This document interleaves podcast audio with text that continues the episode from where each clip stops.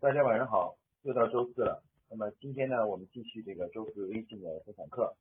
然后今天呢，跟大家探讨一个主题呢，是关于呃近年近年来比较流行的一个一个东西呢，就是关于阿里巴啊。呃，我们今天其实探讨的主题，呃，准确的说应该是呃阿里巴和这个呃以项目管理为核心的这个年度计划管理模式的区别啊。呃，我们主要是比较一下阿米巴管理模式和呃项目管理模式，嗯，它的相同相似之处和各自的优缺点啊。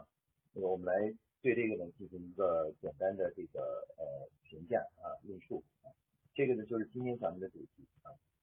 呃，近年来呢这个阿米巴非常流行啊。这个呃，首先我们说一下这个阿米巴呢，就是稻盛和夫呢先生呢就是呃。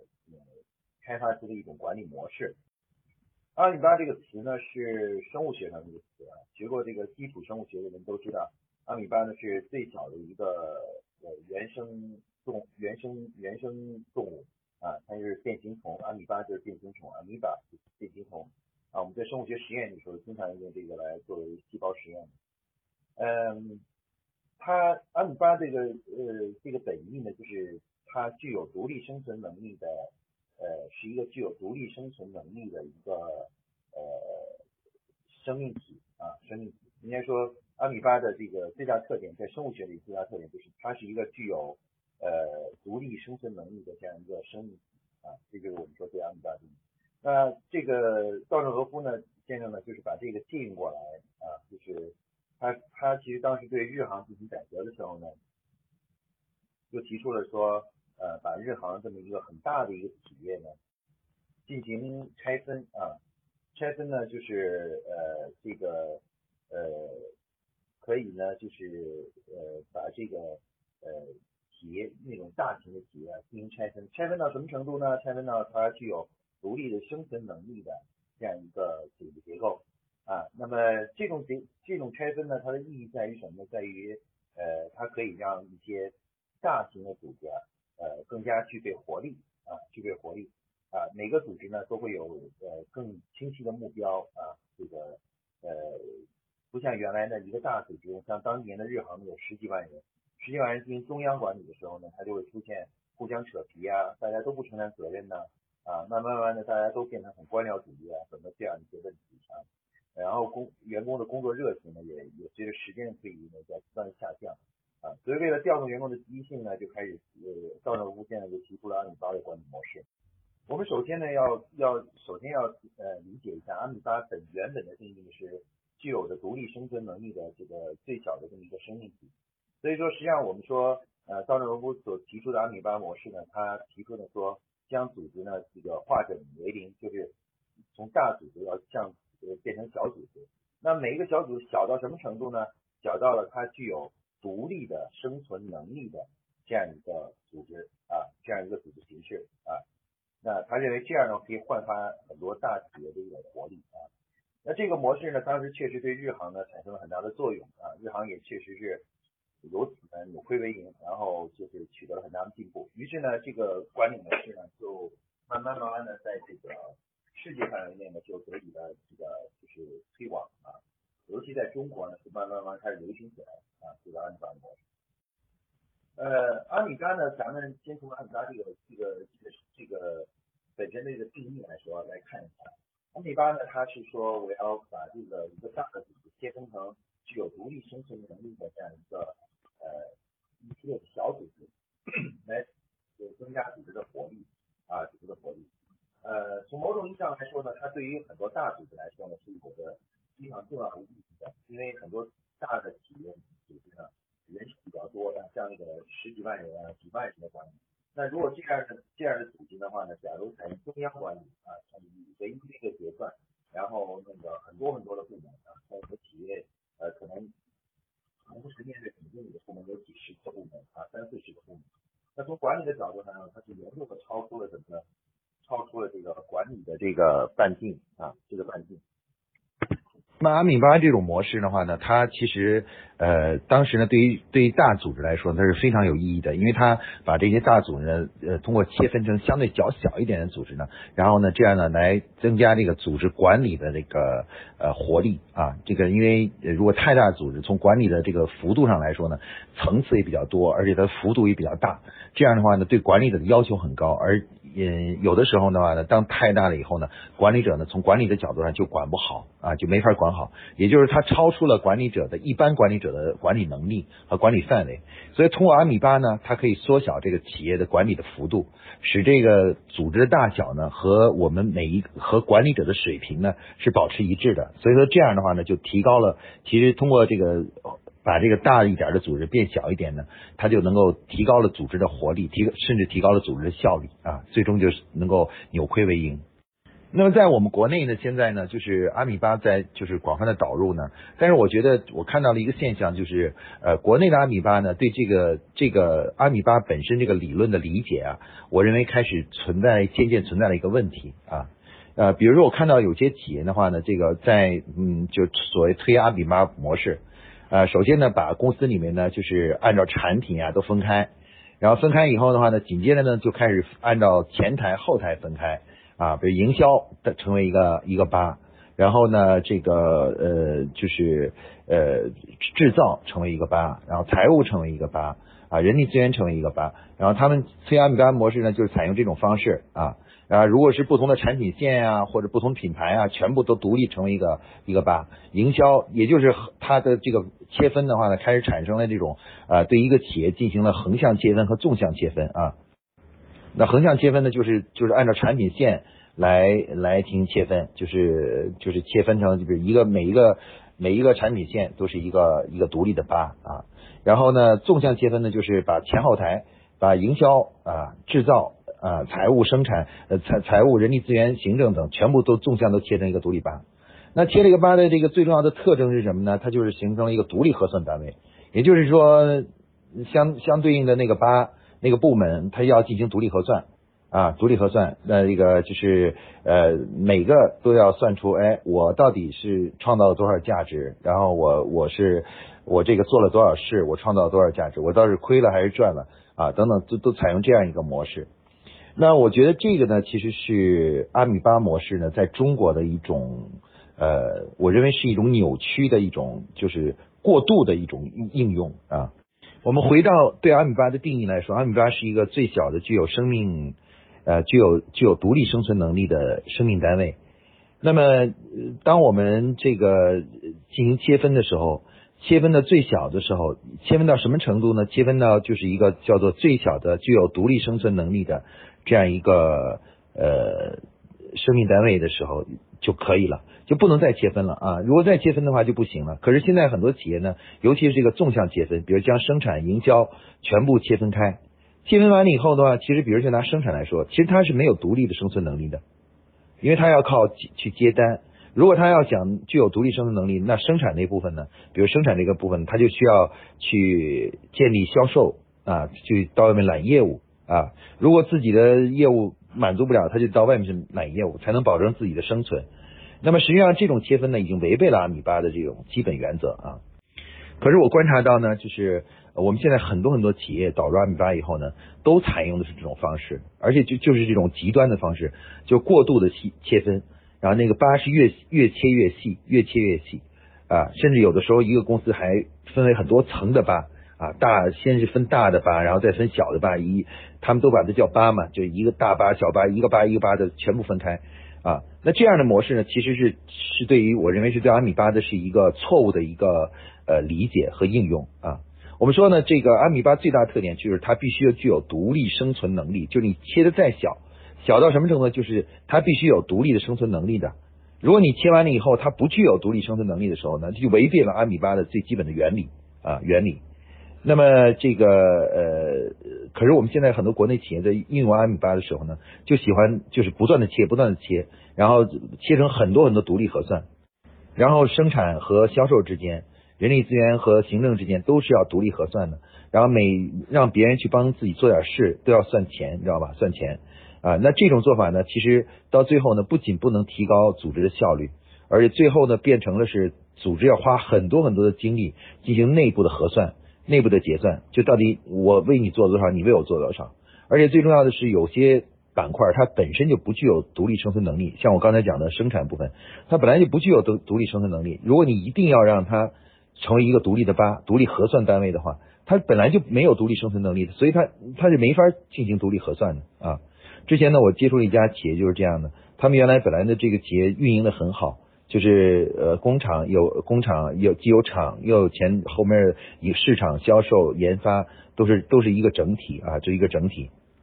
但是呢，后来这个企业家呢就受到阿米巴思想影响，然后就决定采用阿米巴。他觉得阿米巴这样的话可以让大家都能够更加的努力啊，更加的有这个财务意识啊等等。于是呢，就把这个工厂单独拆出去。把这个人力资源后勤单独拆出来，然后都形成一个班，然后把这个什么，嗯，把这个就是呃销售营销也形成一个呃单独的班。那运行了一段时间以后，就遇到的情况是什么呢？是首先生产那边，生产那边的话，本公司提供的这个这个产这个呃订单呢，其实是满足不了生产的量的。如果是只靠本公司的那个订单的部分的话，他们内部的核算的话，他们是要亏，要严重的亏损的啊，严重的亏损的，所以他们就必须得裁减工人，裁裁减工人，或或者是把那个生产要简化啊，原材料费用要降低，这样的话才能保证这个八是基本是打平的盈利的啊，或者呢，就是他们得到外面去揽业务啊，揽业务。那营销那边的话呢，就觉得什么呢？觉得自己的厂家、自己的这个生产厂呢，生产质量其实还不如外面。所以说呢，他们就觉得这个，而且成本还还更高。他们觉得到外面去采购会更好一点。于是呢，随着时间推移的话，他们就渐渐的呢，就就把很多业务呢就转移到转移到那什么呢？转移到这个就是呃外面去生产，呃，然后不让自己的自己的厂生产。那自己厂就更活不下去了，活不下去怎么办呢？他就只好这个到自己建销售部，然后自己去到外面揽业务揽活。然后没多久，没多久以后的话呢。这个这个生产这一部分呢，就基本上萎缩，然后最后呢，只好就关门，就把它卖掉了，就独立就等于卖掉了。而那个而那个营销那个部分呢，表面上看好像啊很好，但是实际上自己的厂生产呢也有很多优势啊，包括质量的保障等等这些东西。然后等到他们需要自己的厂呃生产的时候，有些急单需要生产的时候，发现自己的厂已经关门了，已经做不了了，那很多单也没法做了啊。那我们说呢，就像这样的、这样的，像我举这个例子这样企业的，现在中国呢非常多，这而且都是打着这个阿米巴的思想，就叫阿米巴，说我们我们在导入阿米巴模式。那么这个阿米巴模式这样做呢，是一种过度的做法。刚才我讲了，这个这是这是不对的，你知道吧？啊，首先呢，这个刚才我们谈了，就是说，呃，我们切切切这个阿米巴呢，最最细最细呢，只能切到一个它具有独立的生存单位。那什么叫独立生存单位呢？一个企业，一个什么样的组织，它具有独立的生存能力呢？其实很简单了，就是它必须要有呃基本的生呃这个就是呃市场销售、产供，然后人力资源、行政，它这就像人类的五脏六腑一样的，它是等于要构成有这么一个系统，它才要独立生存嘛，对吧？所以你无论怎么切，切到最后呢，其实最最小的吧，就是一个事业部，就是我们说的平常说的一个事业部。那这个事业部呢，就是麻醉麻雀虽小呢，五脏俱全，但是绝对不可以呢，就是把比如说生产和营销切分开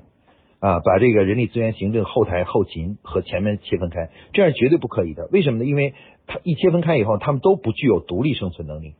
那就违背了阿米巴的思想。我们举个例子就知道，就像人类的五脏，那我们这个整个人是可以呃是独立生存的，但是如果我们把我们的肝切出去，让它去独立核算，它能独立生存吗？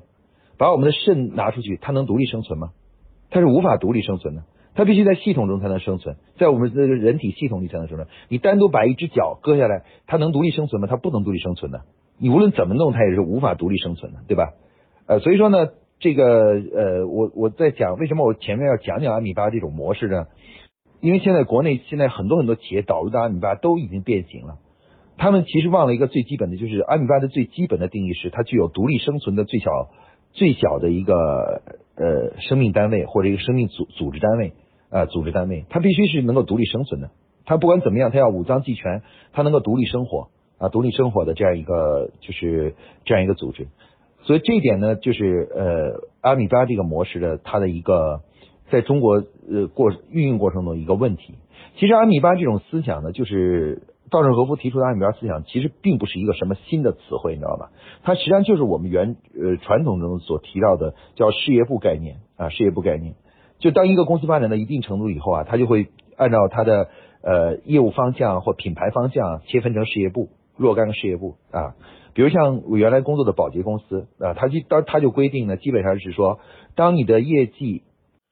达到呃五十亿以上的时候，就可以考虑将一个完整的公司切分切分成两个事业部，也就是事业部化啊。基本上就未来它的形成的那个事业部呢，每一个事业部的这个基础的销售规模呢，都在五十亿左右，就五十亿一个事业部，五十亿一个事业部。啊，按照五十亿人民币一个事业部，五十亿人民币一个事业部，按照这样一个模式来切分事业部，啊，那一旦切分事业部以后呢，每个事业部呢，它就是完全分开了，它不会共用任何东西，它基本上就有自己的人力资源、自己的财务、自己的所有东西都有，也就是五麻雀虽小，五脏俱全啊。对，那实际上这个稻盛和夫提出的阿米巴思想呢，只是把原来的事业部的模式呢，重新又提出来。然后用了一个新的词汇来表达它，你知道吗？表达它，但事实上呢，它还是我们所说的事业部模式啊，事业部模式。那么，所以说呢，我们首先就要正确理解阿米阿米巴这种这种工作方式，其实它是一种就是呃防止大企业病，防止那个管理呃管理管理的那个范畴啊和深度啊超出了管理者能力的这么一种方法。也就是说，你不能太大。你太大了以后你就管不过来，管不过来就怎么办？就要切小啊，切小，所以他就采用了这样一种方式，你知道吗？这样一种呃模式。但是呢，在切的过程中要一定要注意，就是他再怎么切呢，只能切到最小的，就是呃具有独立生存能力的那个单位就到就可以了，不能再进行向向下切了。也就是说，就像我们人体一样，你不能让肝和肾之间需要独立核算，你不能单独的去看你的胃。的的的独立核算，这是不能独立核算的，只能是一个人一个人的整独立核算，因为一个人是具有独立生存能力的一个一个系统，而胃和肝它都是一个组成，它不能独立生存的。所以说呢，呃，我们呃我们讲呢，就是在这个呃企业管理中呢，阿米巴思想的话，其实对大公司呢是比较适合的啊，对于一般来讲规模比较小的公司来说呢，其实意义并不大啊。采用阿米巴模式呢，其实不仅不能够帮助你提高效率，甚至还会呃把公司搞搞乱，甚至把一家很好的公司拆散，把它拆散，你知道吧？拆散。所以我我觉得一般导入阿米巴的公司呢，最少的规模呢都应该在八百人以上，八百人以上的公司呢可以可以考虑啊，是不是要适当切分事业部？那如果没有达到八百人以上的话，其实根本不需要切分事业部啊，没没有这个必要，因为切分了以后反反而是浪费资源啊，就是浪费资源啊，不利于资源的共享啊，资源共享。那么我们今天的主题呢是要介绍一下阿比巴模式和呃夸克的项目管理模式啊。其实夸克所现在目前所推的这个年度经营计划，以项目管理为核心的年度经营计划模式呢，它实际上主要是论述一个刚才我们说的一个事业部内啊，或者是一个相对比较小的公司内的内部的一个运作机制啊。我们刚才说了，不管你那个八是大也好，是小也好，反正不事业部是大也好，反正总之你要有独立生存能力。那么独立生存能力呢？你组织内部呢，你就得建立一定的结构，你是要有结构的，你就不能说没有结构，因为就像我们人体一样的，你要想让人体能独立生存，你必须得有个结构啊。你得有有的是吃有消化系统，有这个泌尿系统，有这个循环系统，它有各自的结构，然后最后形成了一个系统，然后它就是一个叫做呃可以形成一个基本上是这样一个就是一个呃自自自适应系统，就它可以可以不断的新陈代谢，不断新陈代谢可以自己呃自圆其说的这样一个系统，对吧？形成这样一个系统。而其实这个夸克的以项目管理为核心的夸克的这种。呃，年度经营计划管理模式啊，它实际上是就是在论述啊，呃，在组织内部啊，到底怎么样去构建一个呃专业协作的这么一个组织系统啊。其实这这个模这个管理模式呢，它在在考虑一个问题，就是说呃，怎么样把公司里面呃必要的各种部门呢，能够呃拧成一股绳啊，就是让生产、销售。呃，人力资源、行政、财务，最终呢拧成一股绳啊，形成一个合力啊，减少他们之间的互相的摩擦和互相的不匹配啊，不匹配。那他采用的方式是什么呢？它这个夸克的这种模式是什么呢？它其实采用了另这样一种方式。第一呢，它采用了一种叫做在组织内部呢建立营销价值链。什么叫营销价值链呢？就是我们过去呢这个部门的关系呢都是平列的，因为我们都是直接向总经理汇报，所以说是平列的。所以因此呢，我们的客顾客所有的部门的客户呢都是什么呢？都是总经理或者董事长。啊，就是他们是我们的客户，其他人嗯，相互之间是没有关系的，因为都不是客户。比如财务部汇报的，就向谁汇报？就像这个我们的呃总经理、董事长汇报，他不会去向其他部门去汇报的，那对吧？啊，就就是这样一种汇报关系。那个汇报关系决定了说你的客户是谁，你服务谁啊？那么我们现在这个呃夸克的年度经济化模式采用的解决的第一个问题是什么呢？在组织内部呢，要重新梳理各个部门的相互关系啊。我们把各个部门呢。连成了一个像珍珠一样的，连成一一一条链啊，有前后台接。我们说呢，我们说市场部是呃龙头部门，然后呢，销售研发是第二层的部门，生产财务是第三层的部门，然后人力资源和行政是第四层的部门。我们把这个整个这个各个部门啊，不是按照原来的横向这种啊平列的关系，而是采用了一种建立了一种纵向的一种关系。那么这种关系是什么呢？其实就是我们把它称为为了满足客户需求的，呃，创造营销价值的这么一个流水线。也就是说，其实我们原来各个部门的关系呢，不再是原来是说你干你的，我干我的，咱们各自都向总经理汇报，不是这样的，而是什么呢？而是其实我们是有先后关系的啊。我们这形成了一个像流水线一样的去满足客户的需求。我们实际上是在内部形成了一个为满足客户形成了一种内部的一个流水线啊。那么前面的那个层级呢，就是后面层级的客户啊，比如市场就是销售和研发的客户，而市场研销售研发呢，就是生产和财务的客户啊。那那这个进一步的话，他前面所有的这部门又是又是这个行政和人力资源的客户啊客户。那这样的话呢，就。也明确的建立了就是我们内部的一个工作循环的这个关系啊，就是谁谁去接触客户，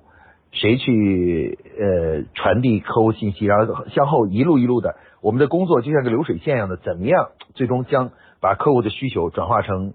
这个产品，然后最后满足客户的需求啊，我们形成了这种叫，所以我们把它统称为叫做营销价值链啊，就是为了满足。客户创造营销价值而形成的一个内部的价值链条啊，价值链条。那么这种方式呢，其实是呃，应该说呢，它是一个更加高效率、更先进的一种管理思想啊，管理思想。其实呢，我们现在很多企业的内部呢，都建立了这个部门，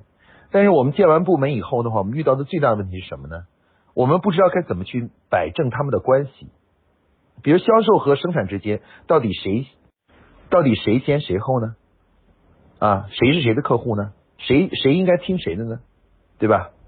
谁去满足谁的需求呢？像这样的问题呢，其实我们经常是没有没有答案的。比如说很多企业财务部就好像是公司最牛的部门，为什么？因为他们管钱，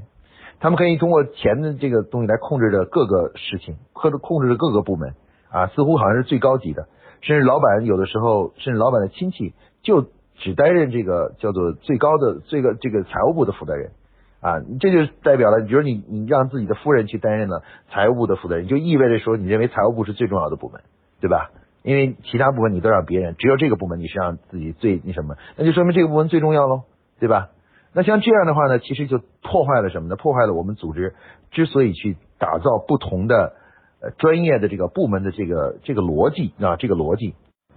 现在我们很多企业呢，呃，遇到的最大的问题就是因为我们内部没有把这个部门的这个。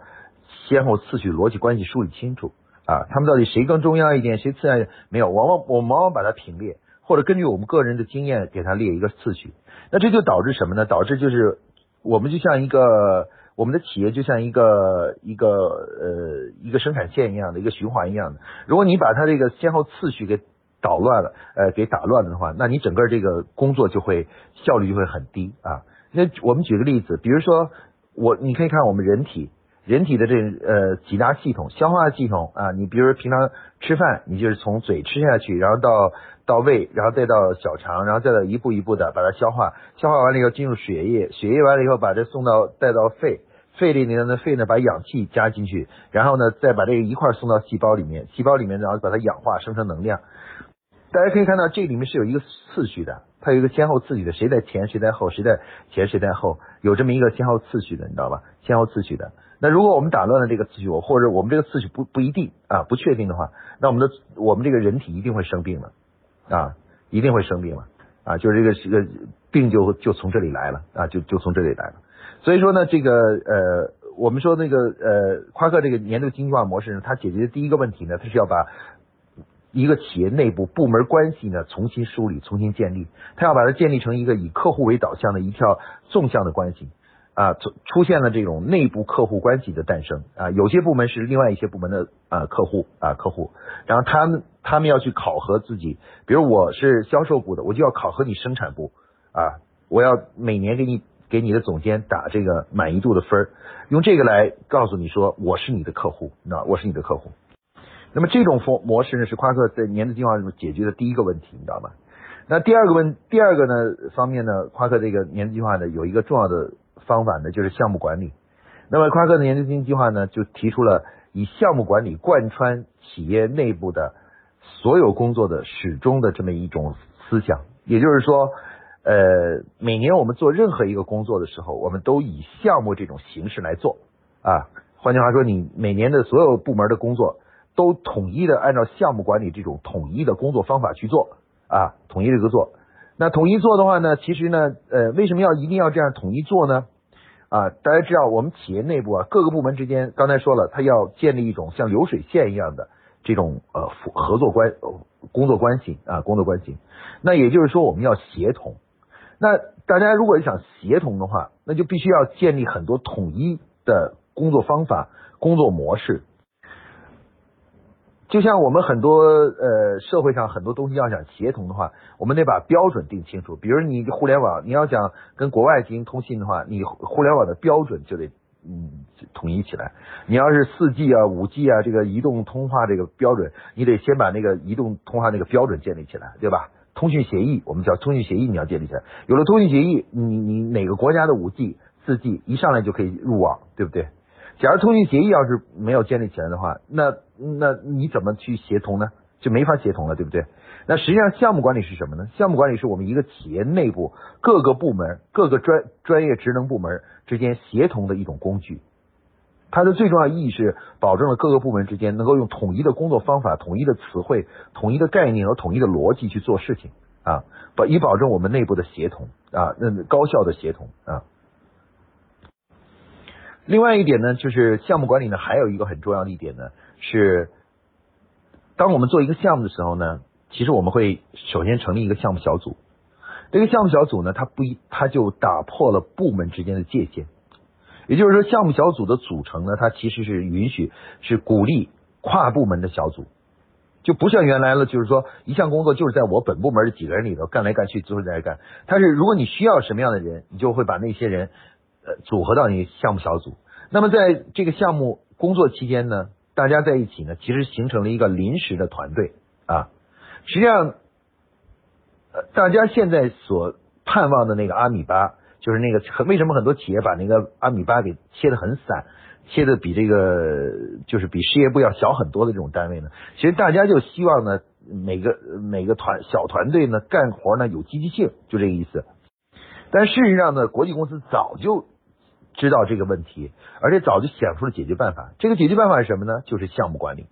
其实每一个项目小组就是围绕就是围绕着一件具体的事情，呃，一个具体的目标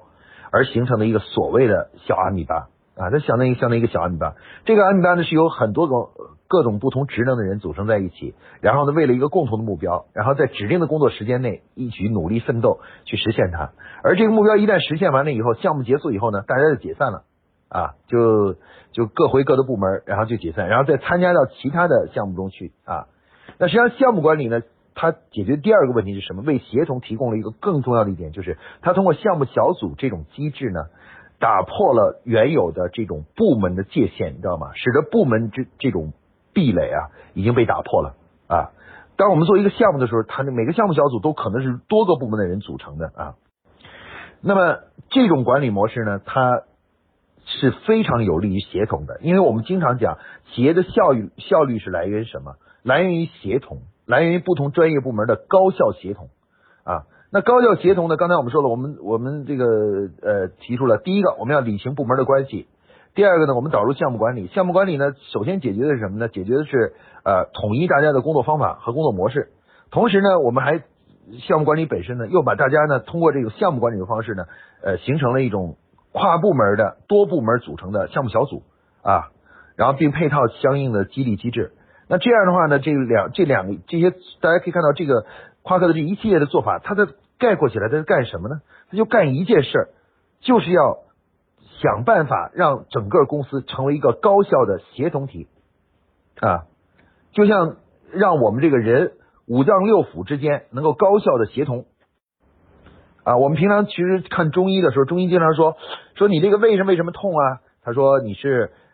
脾胃不和啊。或者肝胃肝胃不和，肝脾不和啊，肝脾不和。那肝脾不和是什么意思呢？它就协同不到一块去啊，就肝和脾它协同，协同协同的不好。你一协同不好，你就痛嘛，你就很难受嘛，你的整个这个人体状态就不好，对不对？其实我们说，我们说企业管优秀的企业管理和管理系统在干什么？它就是要让我们的各个专业部门之间的协同达到高效的协同。尽可能让我们的部门的协同的阻力降低啊，把协同阻力降低。像刚才我们谈的这个，首先年跨克年度经营计划模式，首先把这个营销价部门的关系啊，建立一个像流水线一样的营销价值链这种关系。同时呢，它又通过项目管理打通呃这个项目管理呢，这个建立统一的工作模式，然后呢，又通过项目小组这种管理模式呢，呃建立可以允许呢鼓励大家建立跨部门的这种。呃，项目小组，那这一切的大家可以看到，这些动作、这些做法都是在干什么呢？其实都是为了能够各个部门之间的高效协同。高效协同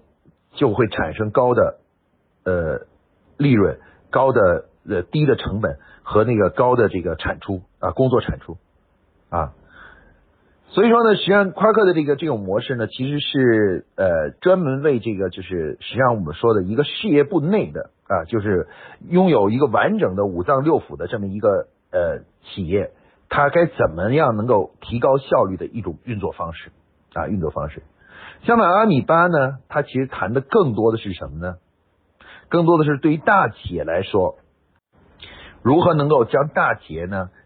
这个把一个大企业呢，相对切分成更加呃有活力的一个小小组织的这么一种方式啊，也就是说，阿米巴其实做的主要工作更多的是啪啪啪啪啪，把这个一个大的像就像我们一个一个大厦一样的啪啪啪啪，先给你切成若干个房间啊，呃不同的不同的办公室啊，切完以后，然后呢？这个夸克的这个做法呢，是在讲，当你这个你你弄了这一个办公室以后，你办公室应该有几个房间啊？每个房间的功能是该怎么样的？他们之间是怎么配合起来的？啊，相互配合起来的？哎，是在弄这样的事情啊，这样的事情啊。那这个就是阿米巴和夸克的工作方法的不同啊，相同与不同啊。总的来说，阿米巴模式呢，其实是应该适合于相对较大的企业，把它进行细呃切分。通过切分呢，使组织规模啊变小，呃，管理的幅度呢也适当缩小，以便于我们现有的管理者呢能够进行高质量的管理而做的一个工作啊。所以它起的最大的作用，就往往是对大企业呢进行适当的切分和个呃独立化啊，形成事业部化、事业部化的这种模式。而夸克的年度经营计划呢，其实跟这个是不冲突的，它实际上是紧接这个。当你把一个独立的事业部画出来以后，那事业部内部该怎么样能够高效的运作？怎么样通过计划的管理、项目的管理提高组织效率呢？哎，这个呢就是通过夸克的年度经营计划管理模式来去最终啊把这个这个小的作战单元，这个小相对小一点的作战单元的效率给提上来啊提上来啊，它实际上是这两个是不一样的啊，这个不一样的。我们刚才说这个，很多人老觉得这两个方式是是只是一件事的两两种做法。其实不是啊，其实这个阿米巴和夸克这个，它是我们一个呃一个组织解决问题的两步。那第一步呢，先要把公司划成这个相对独立的啊，适合现有管理水平的这样几个独立作战作战单元啊，这就是阿米巴模式。那在这个单元化出来以后，这个单元怎么样提高效率呢？其实就是用夸克的年度经营计划管理模式啊，是是和项目管理模式是最好的一个提高组织效率呃和这个加强协同，通过协同啊各部门的高效协同来最终实现呃组织效率的这么一种方式啊。那总的来概括来说呢，这两个的模式的这个。关系呢，就是这样一个关系，其实是一个第一步和第二步的关系啊，第一步的，而不是说一件事的两个不同做法啊，不同做法，它是不一样的啊。那夸克刚才我讲的说，他为什么能够起到这个协同关系呢？他是有一套的这样的工作方法啊，比如说营销价值链啊，项目管理啊，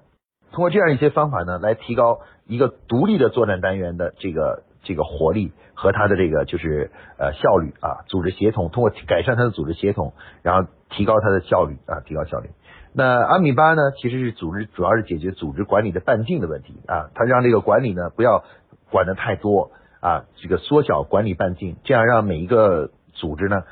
管理者的管理的质量呢得得以提高啊。这个就是阿米巴的模式。呃，今天呢，我就用这一点时间呢，给大家